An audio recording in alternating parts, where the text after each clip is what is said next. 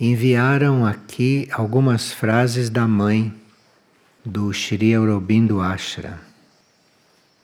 Perguntaram a ela, uma vez, como é que se poderia melhorar o nível das reuniões. Que ela fazia reuniões contínuas lá no ashram. E perguntaram como melhorar o nível das reuniões.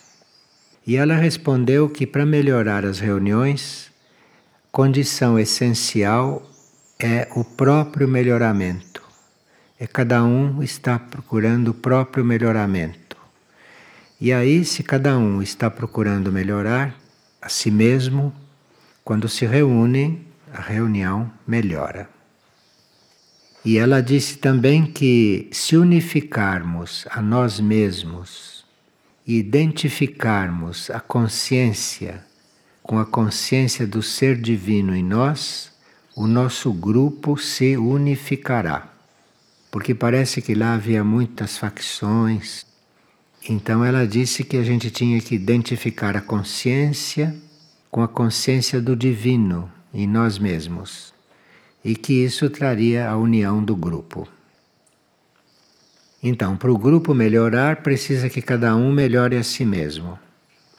E para o grupo se unir mais, é preciso que nós estejamos buscando a nossa união com o divino em nós. E ela disse ainda que se nós esclarecermos e iluminarmos as nossas faculdades intelectuais, o grupo manifestará a luz. E se permitirmos ao amor impessoal permear nosso ser interior, o grupo irradiará amor. Então, um grupo manifesta a luz quando nós esclarecemos as nossas faculdades intelectuais. E o grupo irradiará amor quando nós estivermos individualmente no amor impessoal. E ela diz: e por fim, se nós trouxermos a ordem para dentro de nós mesmos, o grupo se tornará organizado por si, sem necessidade de estarmos intervindo arbitrariamente na sua formação. Então, o trabalho grupal começa com cada indivíduo, em cada indivíduo. E a qualidade do grupo, o nível do grupo, depende do trabalho que cada um está fazendo em si mesmo. E esse da ordem é muito importante, não? Se trouxermos a ordem para dentro de nós mesmos, o grupo se tornará organizado por si sem necessidade de intervirmos na sua formação. E uma pessoa está perguntando se os aparelhos ultrassônicos para repelir os ratinhos interferem na aura do lugar. Sim, tudo que acontece interfere na nossa aura, né?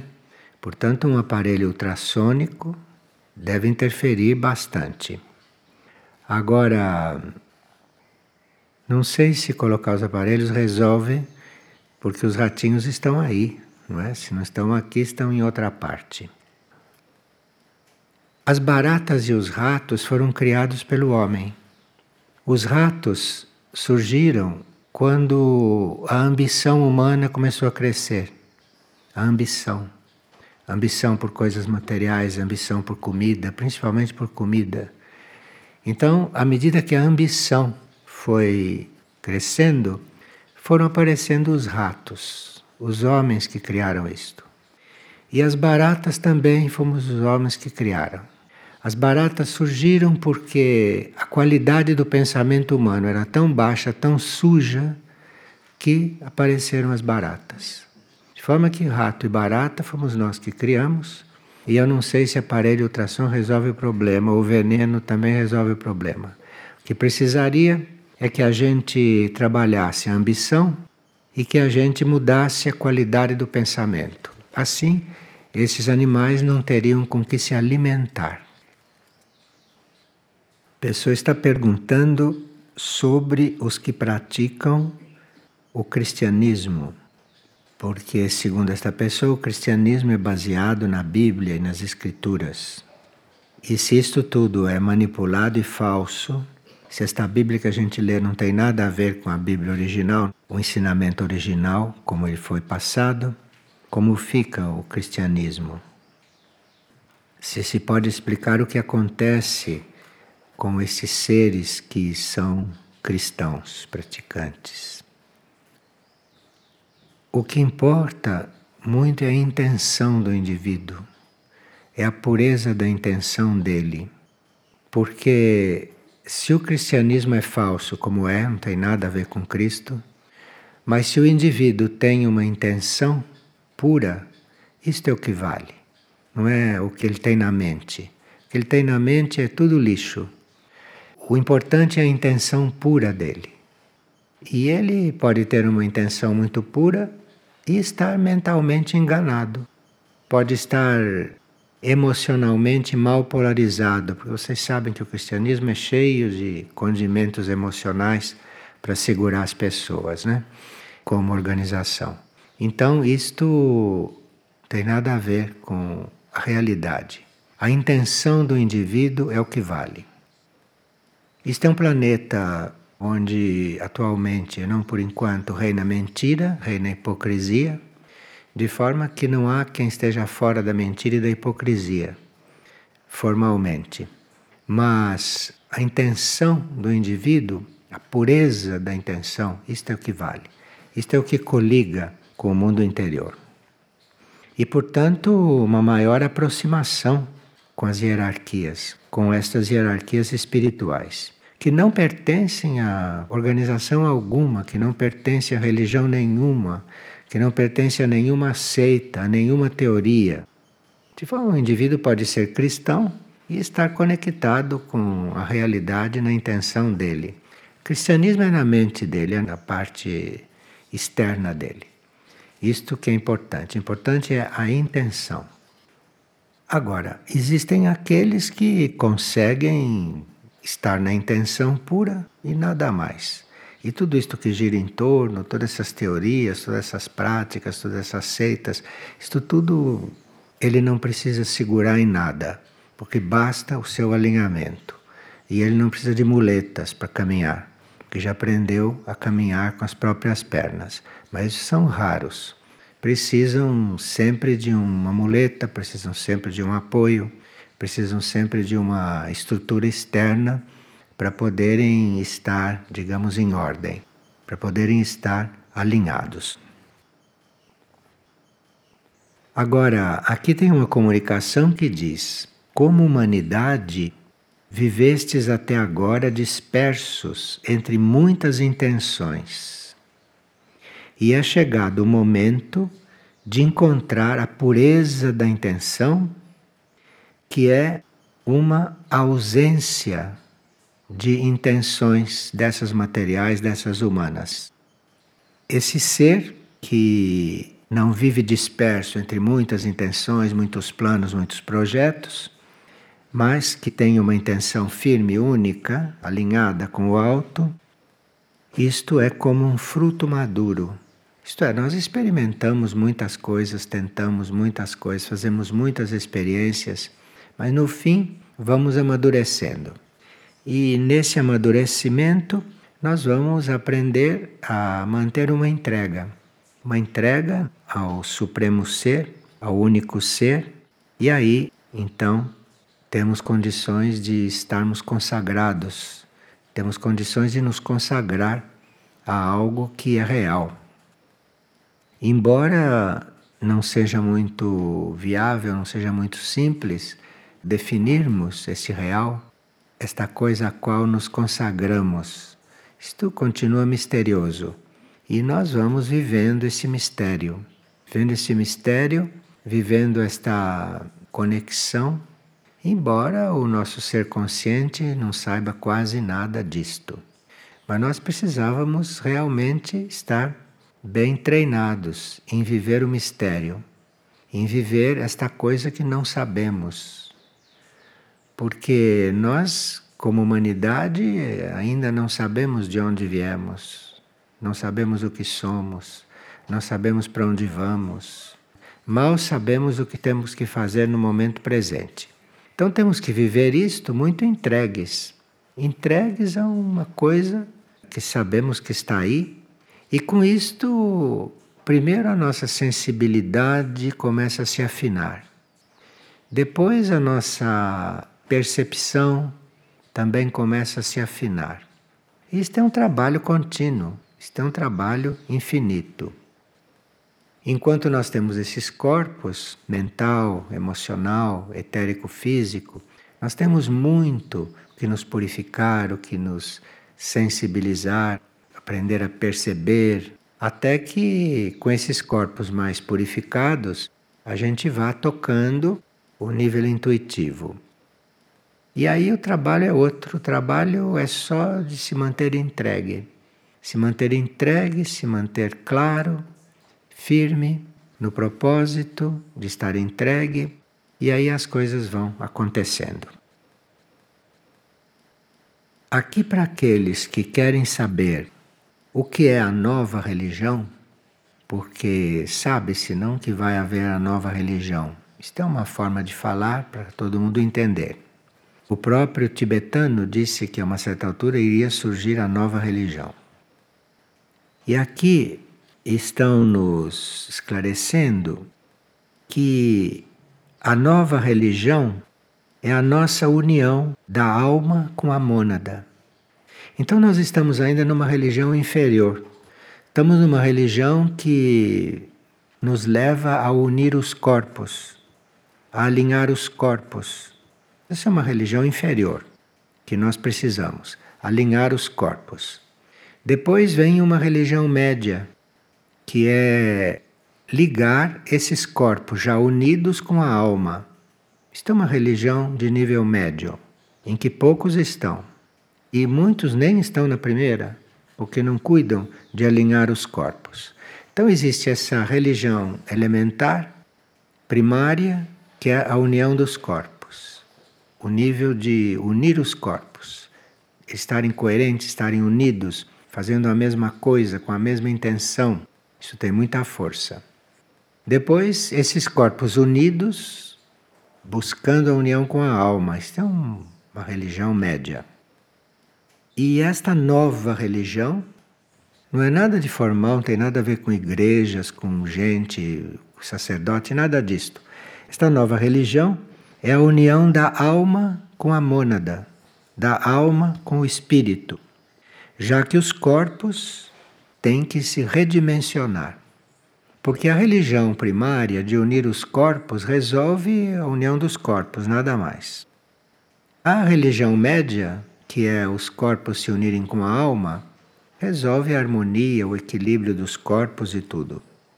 Mas a nova religião, esta da alma, unir-se com a mônada, religar isto, aqui os corpos se redimensionam. Quer dizer, esta nova religião não vai deixar os corpos como estão. Então, com esta união da alma com a mônada, os corpos vão ser redimensionados. E esta etapa da evolução já está tendo início. De forma que quem está na primeira religião ou na segunda está um pouquinho atrasado. Nós devemos estar já nesta fase dos nossos corpos, da nossa compreensão, tudo isso já está sendo redimensionado está sendo preparado de outra maneira. Aqui é muito interessante porque, dizendo estas coisas básicas hoje para nós, e que nos ajuda a dar um passo, muitas vezes está se usando palavras muito conhecidas, palavras que sempre foram usadas simbolicamente, mas que hoje nós temos condições de compreender melhor como religião. Antigamente, os ignorantes achavam que religião são esses dogmas, essas igrejas, essas coisas. Hoje nós já sabemos que religião não tem nada a ver com isto e que nós temos é que nos ligar com os planos superiores. Isto é que é religião.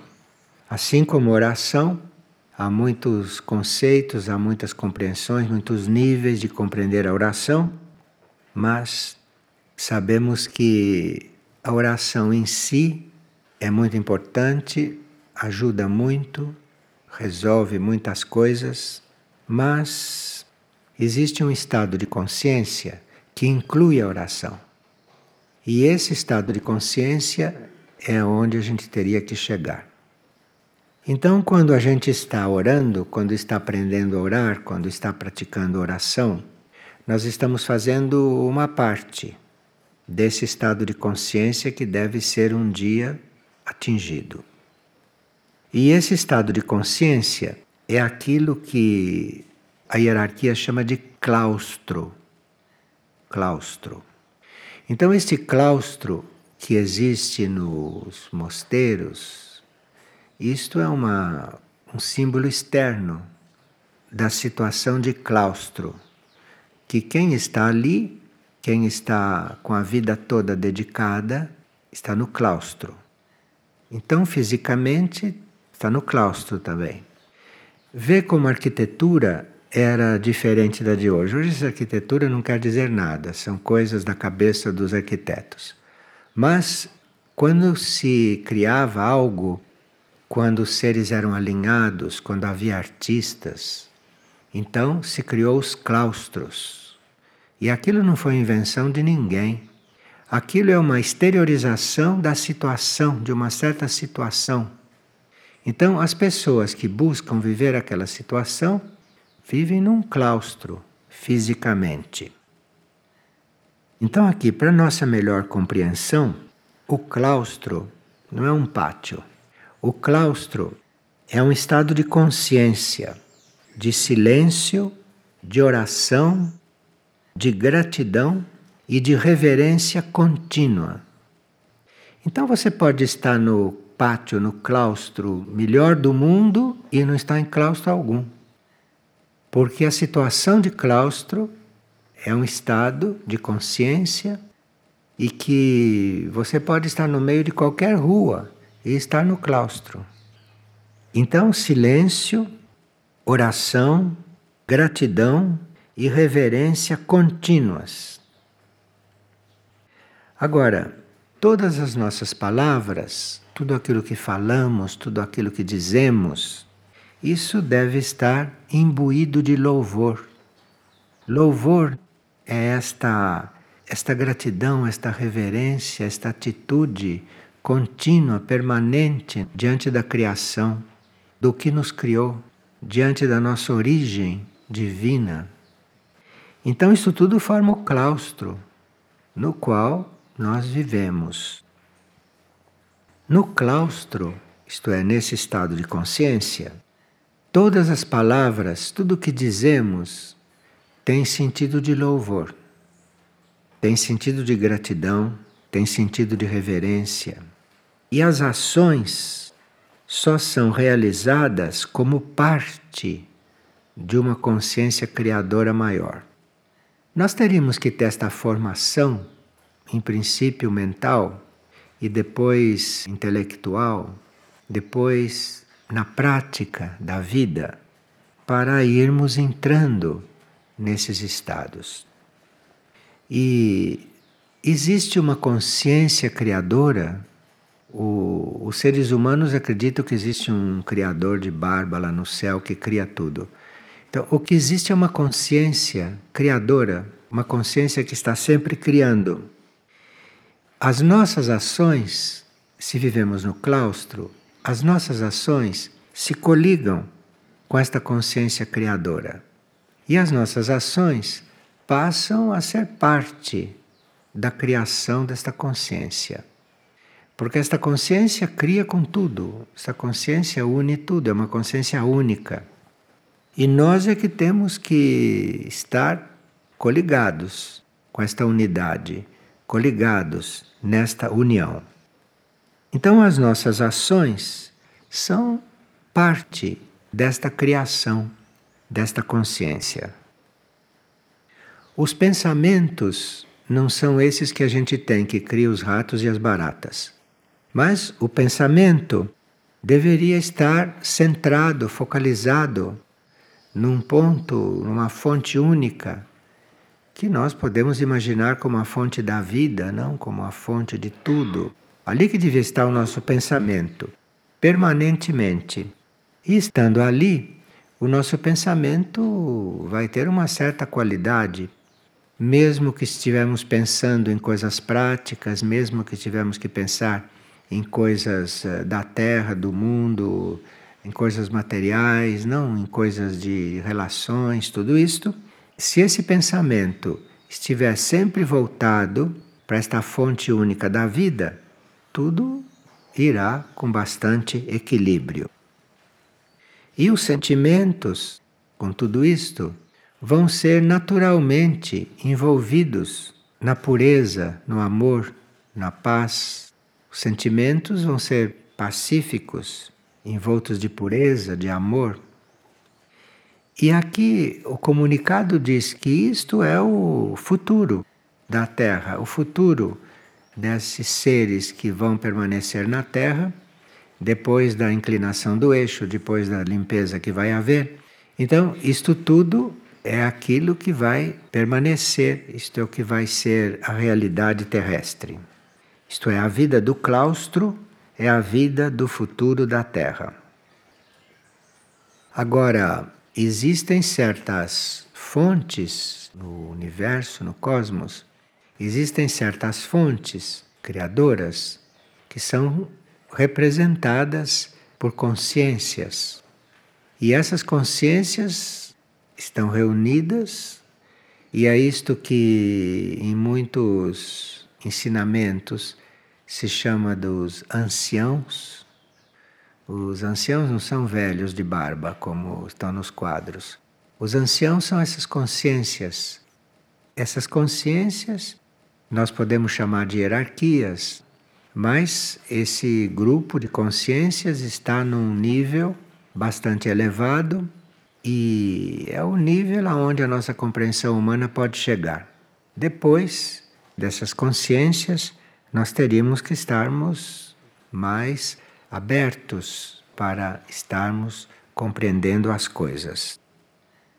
E aqui estão dizendo que isto tudo está tão claro na órbita da Terra, num certo nível de pureza da órbita da Terra, que está à nossa disposição nós contatarmos essas coisas. E que nós não deveríamos desperdiçar energia e nem tempo hoje em dia. E que nós teríamos que fazer uma reflexão a respeito do desperdício da energia e o desperdício do tempo. Porque quando a energia escoa, assim como a gente deixa a torneira aberta, né, você vai em todo lugar enquanto uma torneira pingando. Aquilo é símbolo que a pessoa está deixando de reter a própria energia, está deixando de escoar a própria energia, então ela deixa a torneira aberta. Outros deixam a mangueira de regar toda desarrumada, não sabem enrolar a mangueira, de pendurar a mangueira, acaba de molhar, deixa tudo jogado ou tudo enrolado assim no chão. Isto quer dizer que a pessoa não aprendeu a sintetizar, que a pessoa não aprendeu ainda a reunir as suas energias. Então ela é capaz de molhar um jardim e largar a mangueira toda enrolada assim, como cobra. E isto quer dizer que a pessoa ainda não sabe sintetizar, que a pessoa ainda não aprendeu isso. E quando a gente não sabe sintetizar, imagine a energia que se desprende, a energia que se dispersa. Então, o que é a nova religião? Esse trabalho de você estar ligando a alma com o espírito. E os corpos, o emocional, o astral, o mental, o etérico, o físico, devem estar unidos e ajudando a fazer isto, conscientizando isto. E o claustro é esta compreensão disto hoje, né? Porque antigamente se compreendia isto muito diferente. Então, o claustro, esta vida, é a vida de silêncio, de oração, de gratidão e de reverência contínua. E um pouco disso nós temos visto, mas aqui é bom repetir porque faz parte desta síntese. O contato com o alto, contato com os nossos níveis mais elevados e o serviço aos reinos é uma chave muito importante para tudo isto. Serviço aos reinos quer dizer nós estarmos a fim de servir o reino animal, o reino vegetal, o reino mineral, o reino humano. Esses são os reinos com os quais nós temos mais contato. E à medida que aprendemos a servir esses reinos, à medida que tivermos esses reinos como campo de serviço, aí iremos contatando, percebendo a existência de outros reinos, que os reinos não são só esses. Esses são os reinos físicos, que se veem no plano físico. Mas além do reino humano, do reino animal, do reino vegetal e do mineral, nós temos o reino dévico, temos o reino dos anjos, temos o reino dos arcanos, temos vários outros reinos que contatar, que conhecer, que nos unir com eles, porque o contato com os reinos inferiores, inferiores não é nenhuma coisa de desdouro para ninguém, é nenhuma humilhação. Reinos inferiores quer dizer aqueles que estão abaixo do reino humano, pelos quais nós já passamos. E os reinos superiores são aqueles acima do reino humano, porque isto é uma corrente. No fundo, isto é um reino só, não é o reino da vida. Mas o contato correto com os reinos inferiores, humano, animal, vegetal, mineral, o contato correto com esses reinos é uma chave para nós entrarmos em comunicação com os outros reinos. O que se chama de reino planetário, que é o reino onde está a consciência do planeta, esse reino planetário está batendo a nossa porta há muito tempo. Através do conhecimento que temos dos centros planetários, dos quais nós conhecemos sete, com certos detalhes, e vocês, sabendo da existência dos centros planetários, é um reino superior este. Não é um reino como humano, é um reino que está acima do reino humano. E a comunicação com esses centros planetários, para nós está aberta. E também está se abrindo para nós os contatos, o conhecimento, a relação com os retiros intraterrenos, com os retiros sutis, não que não são físicos, com as bases intraterrenas, com as bases extraterrestres. E tudo isso está diante da consciência dos seres da superfície, para eles estarem reconhecendo, para estarem se unindo com isto, participando da vida desses reinos. Então nós temos que ter uma intenção de fazer isto. Temos que ter esta intenção e examinar bem qual é o nível das nossas intenções. O que, que nós estamos fazendo na vida, na Terra? Precisa se perguntar estas coisas. Mas se perguntar sem ficar dando a resposta. Porque as pessoas perguntam essas coisas e dão as próprias respostas. Criam as próprias respostas. E aí ficam sempre no mesmo lugar. Então, mesmo que você pergunte, que você indague, que você busque, que você estude e não tenha uma resposta consciente, precisa aprender a, a ter paciência com o processo.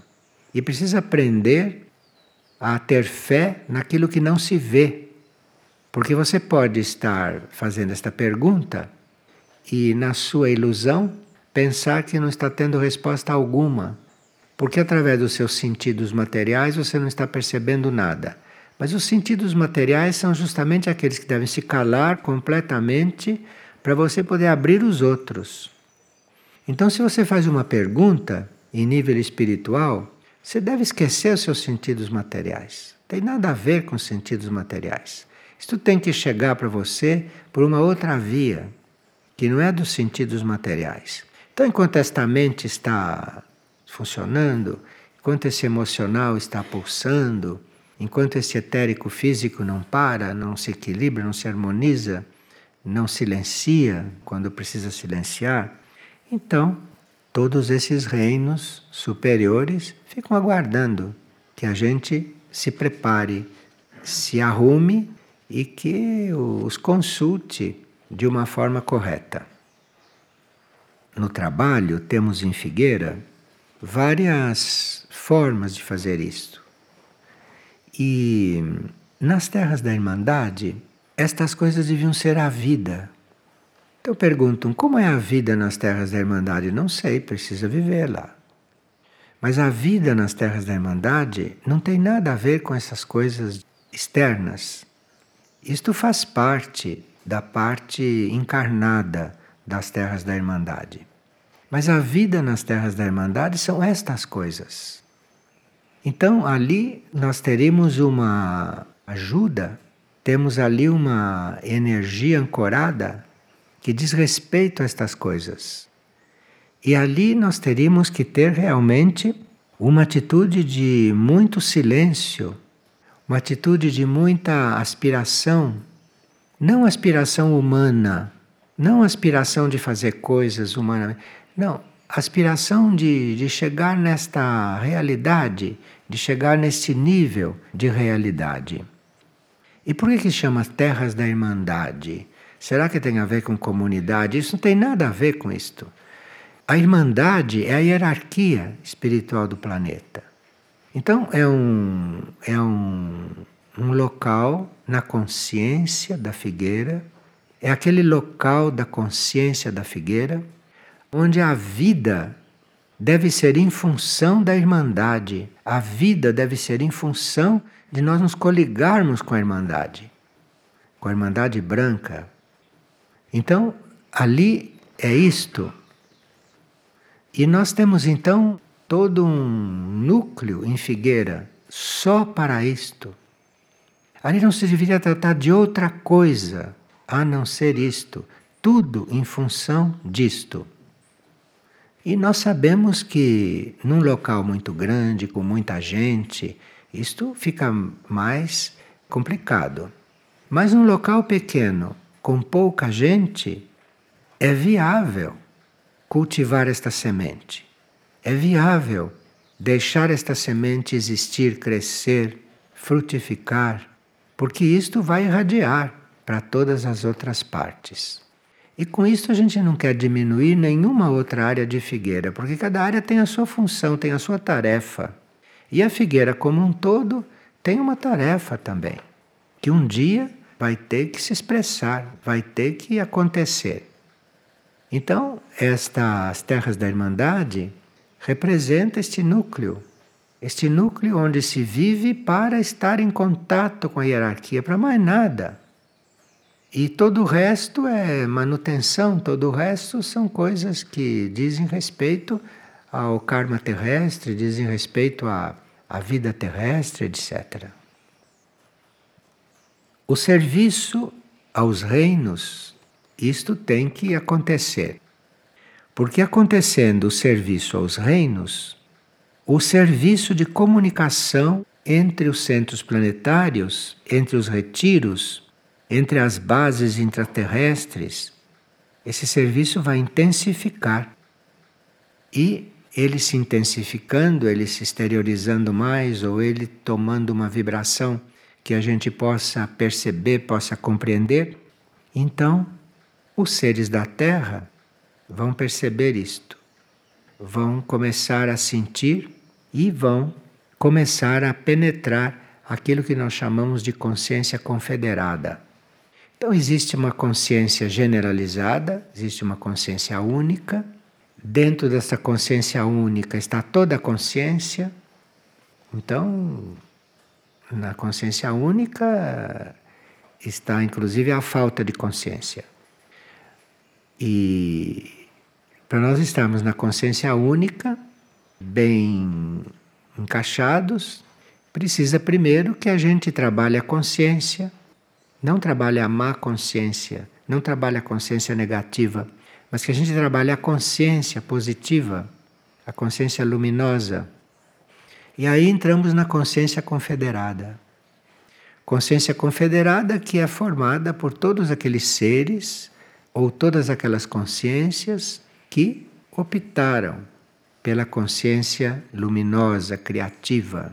Então, a consciência confederada, uma confederação da consciência. E aí, nesta confederação da consciência, nós vamos encontrar os nossos irmãos maiores, as hierarquias e tudo isto, que são a aula, que são a escola, o preparo para a consciência única.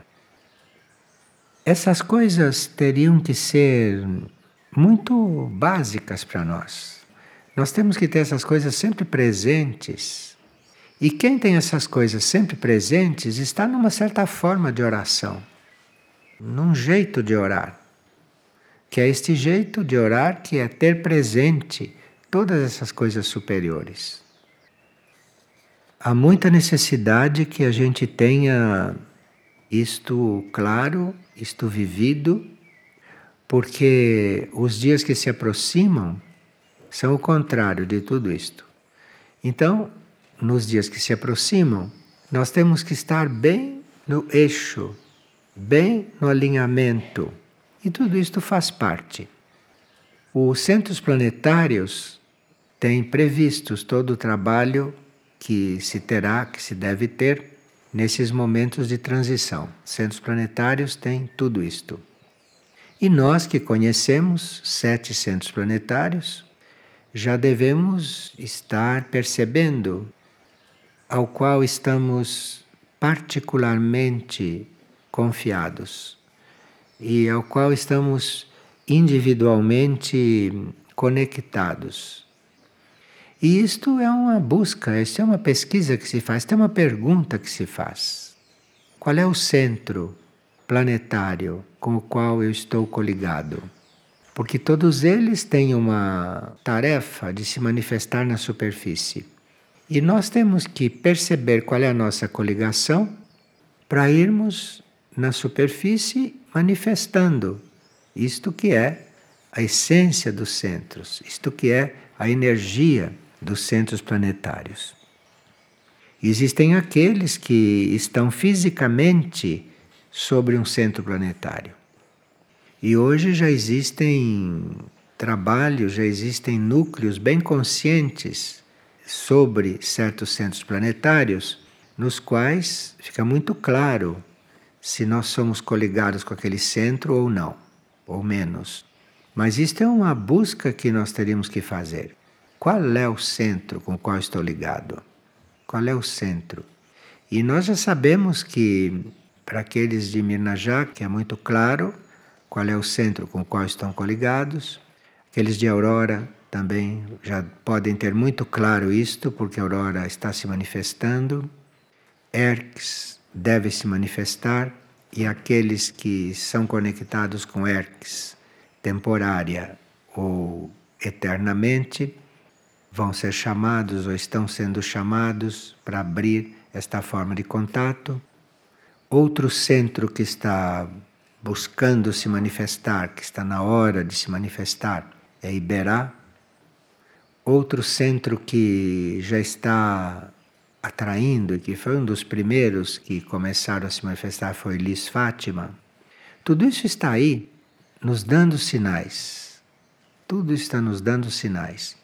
E pode ser que a gente não, não saiba perceber a própria situação, pode ser que a gente não saiba perceber qual é a nossa coligação, mas então nos dediquemos a todos, fiquemos abertos para todos, fiquemos amplamente conectados com tudo isto.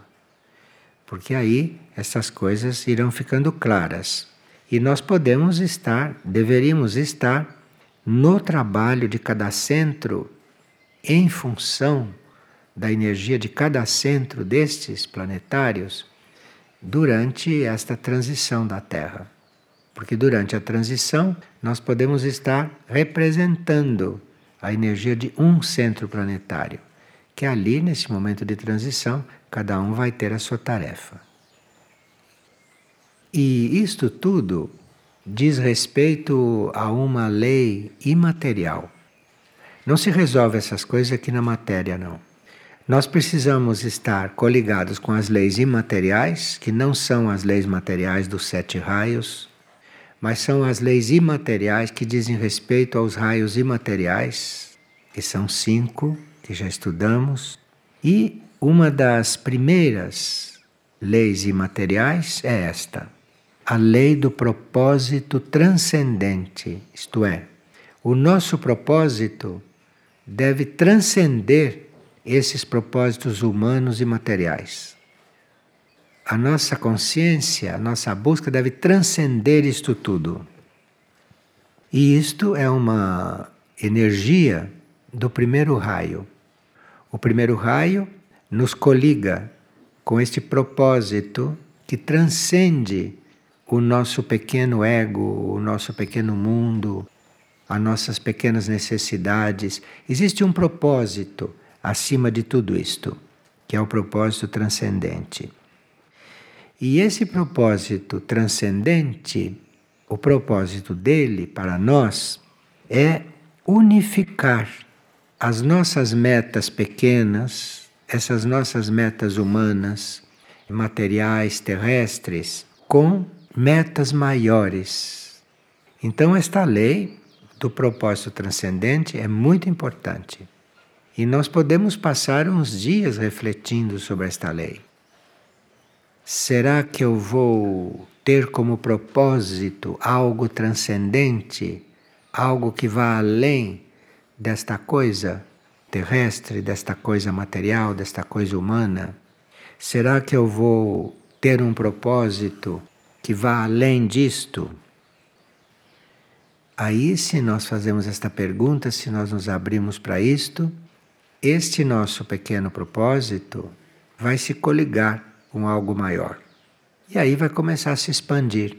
Aí vai começar a dizer outra coisa para nós e vai nos enviar energias para que esta nossa vida circunscrita, esta nossa vida limitada, consiga uma ligação com um ciclo de vida maior, com um propósito maior.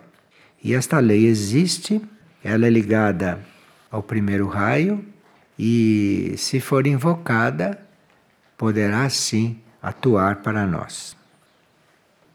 Tudo aquilo que fazemos, todas as tarefas que temos dentro do plano evolutivo, vão ter outro sentido para nós. Vão ter um sentido muito mais amplo do que esse sentido que a vida tem para nós hoje. Esse sentido vai se ampliar e nós vamos ter outro sentido nesta vida. E é esta lei da transcendência que nos dá isso. Temos que invocar esta lei.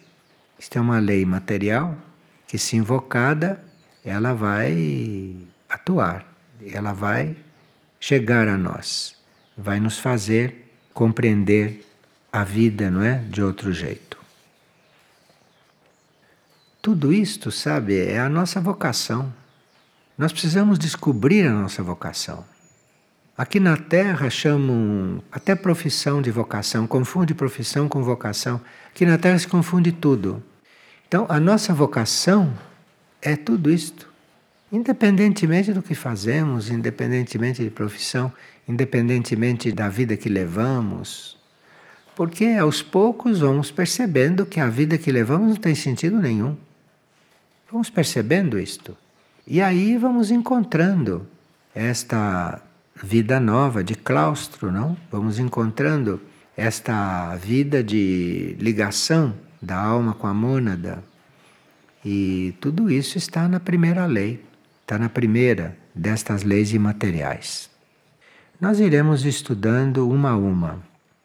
Outro dia já estudamos a lei das curas maiores e menores, estudamos a lei dos canais devocionais, Hoje já a lei do propósito transcendente, e assim iremos fazendo este estudo, cumprindo esta etapa.